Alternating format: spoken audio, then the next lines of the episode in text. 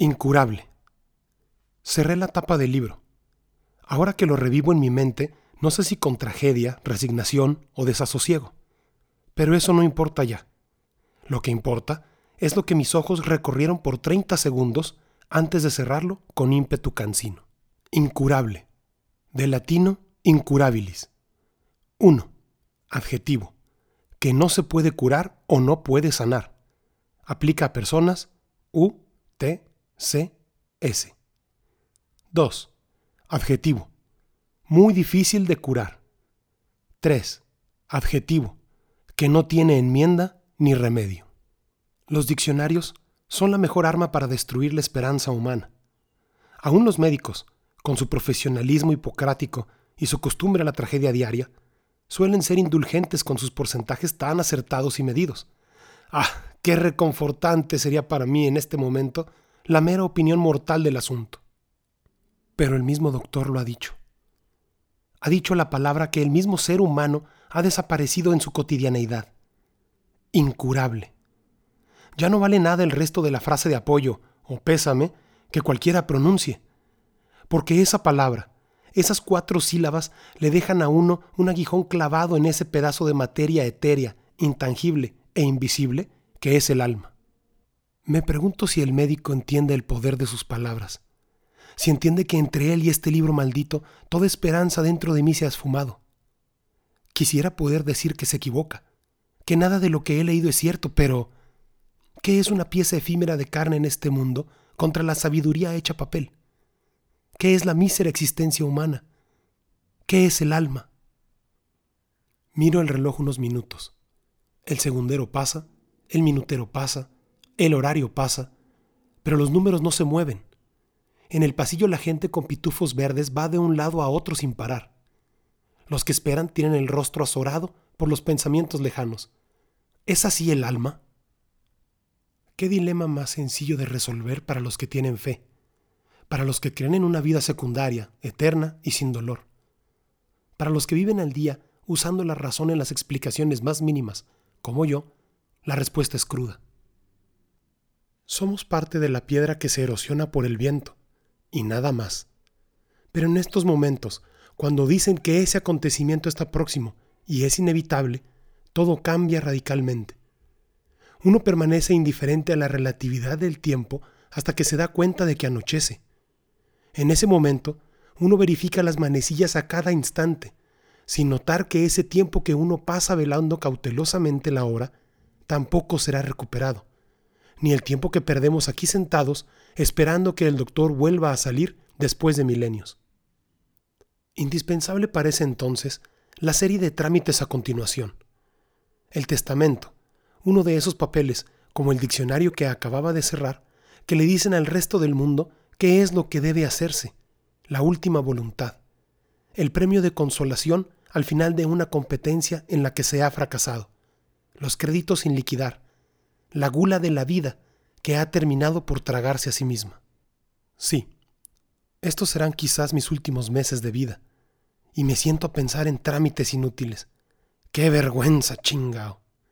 No obstante, no puedo imaginar otra forma de agotar el ocio de la muerte. Pensar en ello me hará impaciente, y no hacerlo se traducirá en un abrumante dolor al final. Podría quedarme aquí en esta sala de espera interminable, que parece el limbo al que nos envían hasta esperar un veredicto final, para saber si vives o mueres. Como si quedarme aquí pudiera de alguna manera pausar el tiempo y prolongar mi vida. Reí. Qué tontería.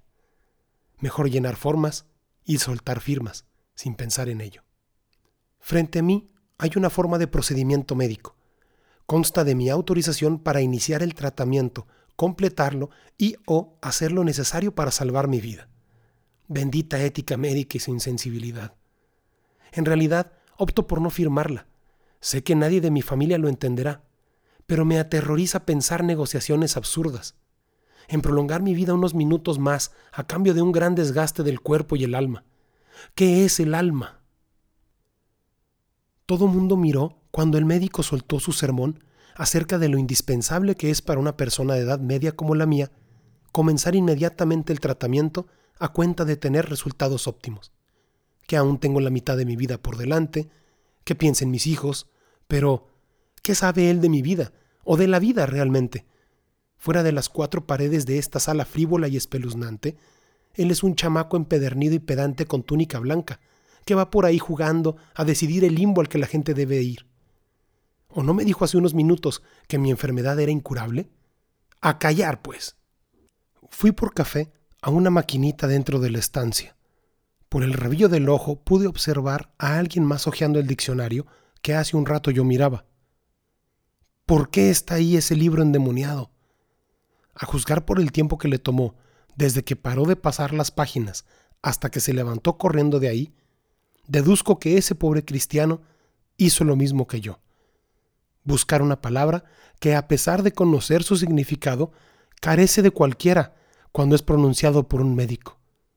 Así es esto. Un mismísimo licenciado en lingüística vería su léxico trastabillar hacia el piso a lo largo de su lengua, cuando se ve frente a esos sujetos con fonendoscopio. Por cierto, nunca antes había notado que el fonendoscopio tiene forma de elefante. ¿Alguien más se habría percatado de eso anteriormente? Quizá el alma, esa pieza de materia etérea, intangible e invisible, también tenga forma de elefante. Regresé a la mesita frente a la que estaba sentado anteriormente y comencé a jugar a buscar palabras al azar en el diccionario. Lo abrí de golpe mientras barajaba sus páginas como mazo de póker, parando súbitamente, de tanto en tanto, para ver algunas palabras que me saltaban a la vista. Lupus. Nada alentador. Siguiente. Bocio. Demasiado aleatorio. Cáncer, mejor ni leerla. Retículo, más sincero. Veamos qué dice. 1. M. Tejido en forma de red. Se toma generalmente por la estructura filamentosa de las plantas. 2. M. Conjunto de dos o más hilos o líneas cruzadas que se ponen en el foco de ciertos instrumentos ópticos y sirve para precisar la visual o efectuar medidas muy delicadas era más interesante por sí sola. Continué leyendo, jugando, para matar el tiempo que, a la vez, irónicamente me estaba matando a mí. En realidad no sé lo que esperaba. Tenía mi diagnóstico. Tenía seis meses de vida y prefería quedarme aquí a enfrentar la realidad que me golpearía de lleno apenas pisara fuera del hospital. Quizá estaba pensando aún en el alma, o quizá seguía pensando en la primera palabra que leí. Quizás solo pensaba en otras cosas para evitar pensar en todo esto. Como por qué parecía haber tan poca gente en la sala de espera, pese a que siempre estaba rebosante de personas desesperadas por la falta de atención. O quizá pensaba en volver a abrir la página 417 y revisar que efectivamente había leído la definición correcta de incurable. Lo hice. No había error alguno. Seguí ahí con la misma raíz latina, el sanar, el difícil y sin remedio, como hace dos horas. Ya dos horas. Curioso cómo pasa el tiempo, es decir, el alma. Pero por primera vez noté algo que no había notado la vez que abrí esta página. Vi más palabras que comenzaban con el prefijo in.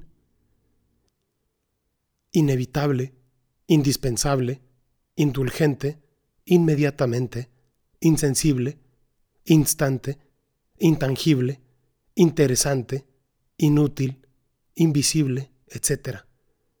Y me doy cuenta por primera vez que es mi enfermedad, perdón, enfermedad, un mundo de palabras y que no está reducido a la mera significación grecolatina. Encontré otra palabra, más importante aún que las demás, interior. Su etimología dice, desde dentro. La esperanza me embargó en ese momento. Entonces, regresé a la página 417 con una agilidad entre los dedos digna de envidia del más virtuoso músico. Y ahí estaba, arriba. Parecía resaltada en un aura divina de morfología incierta, pero deslumbrante. Ahí estaba la definición de incurable. Incurable del latino in y curabilis. 1. Adjetivo. que solo puede ser curado desde dentro. Ahí, ahí estaba el alma.